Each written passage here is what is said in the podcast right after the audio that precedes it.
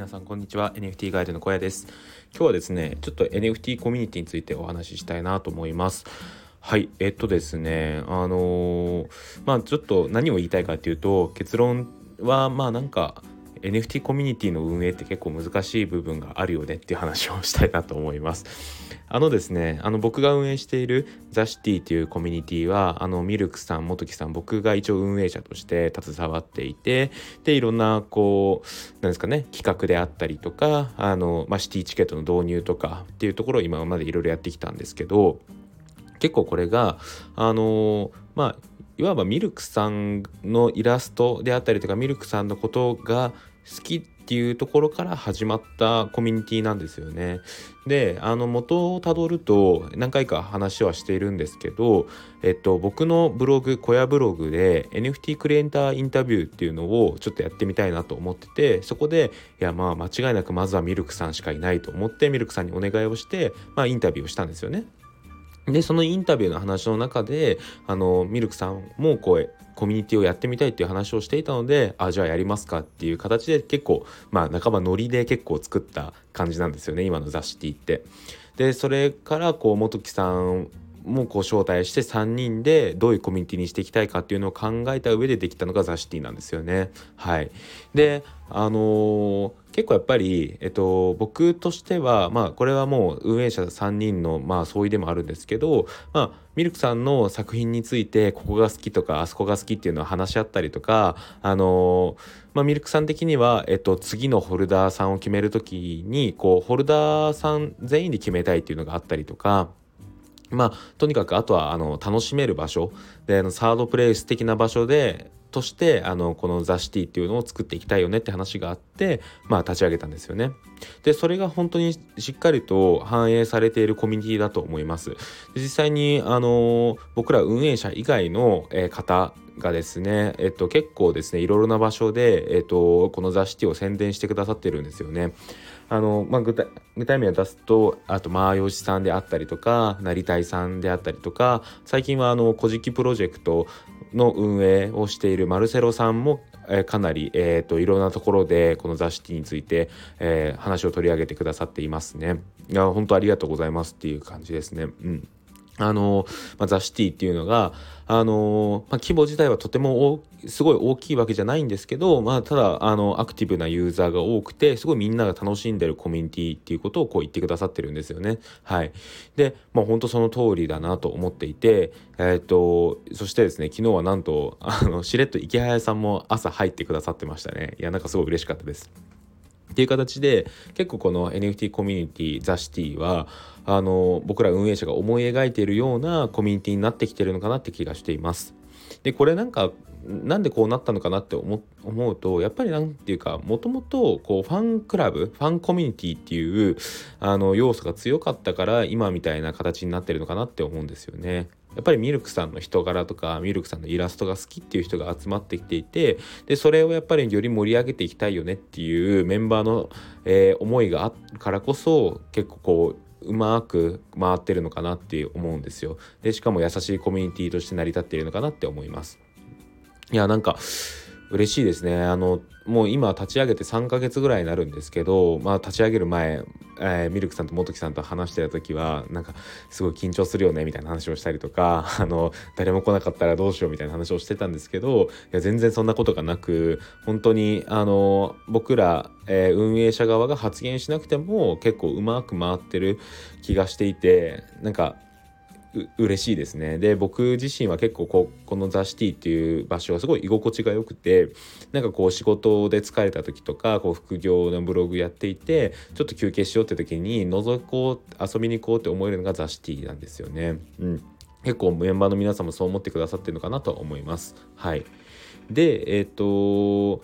なんか僕最近 NFT コミュニティをこうこれからもし何か立ち上げるとする時にえー、っと何かこう運営者側として、えーまあ、アドバイスっていうとちょっと上からなんですけどするとするならばやっぱりもともとそのなんかファンクラブみたいな感じで作っていくのがいいのかなと思ってます。でファンクラブみたいな感じで作った時に結構なんかそうやってこう僕らで言うとやっぱミルクさんのことがみんな好きみたいな形で集まってくるとうまく回っていくんじゃないのかなってなんてことを思っていますね。はい、であれですね最近はやっぱりあのミルクさんが Voicy を始められてからは Voicy 経由で雑誌に入ってくださってる方もいてやっぱミルクさんの人望っていうのはすごい厚いんだなっていうことを思っています。うん、はい。そうですね。でなんかあれなんですよあの他方ではちょっと僕が他に参加してる NFT コミュニティがあるんですけどあのそこがですねなんと空中分解をしてしまったんですよね。でなかなかやっぱり最初から結構そこは NFT のプロジェクトありきで始まったコミュニティで結構ねあのまあいろいろな方あの有名な方がこう参加していたコミュニティなんですけど結構空中分解してしまって終わってしまいましたね。でかなりコミュニティの中もギスギスしていたのでまあちょっと僕はかなりずっとあんまりそこで発言はせずですね傍観して見てたんですけどうーんなかなかね 見ていてあまりうん いいものではなかったですね。あのなんか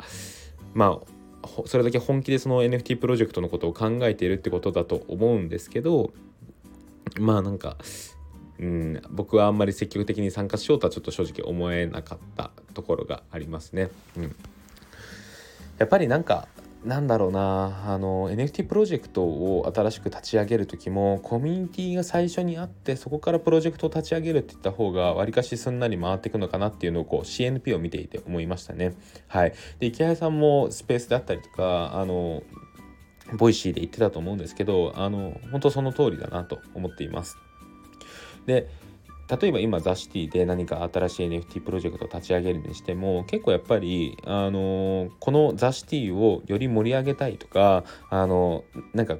なんですかねこう体育祭みたいな感じで体育祭で1個の出し物をこう作るみたいな感じのノリでできる気がするんですよ。なんかこのニュアンスすごい合ってる気がするんですけどなんかあんまりそのこれを作って儲けるとかいうよりはなんかこうせっかくだし一つ記念としてみんなでこう作り上げてみたいよねみたいなノリでできる気がしていてで僕は実際それをちょっとやってみたいななんてことを思っています。なんかこれを聞いているザ・シティの方で興味があれば是非一緒にやりませんか？ちょ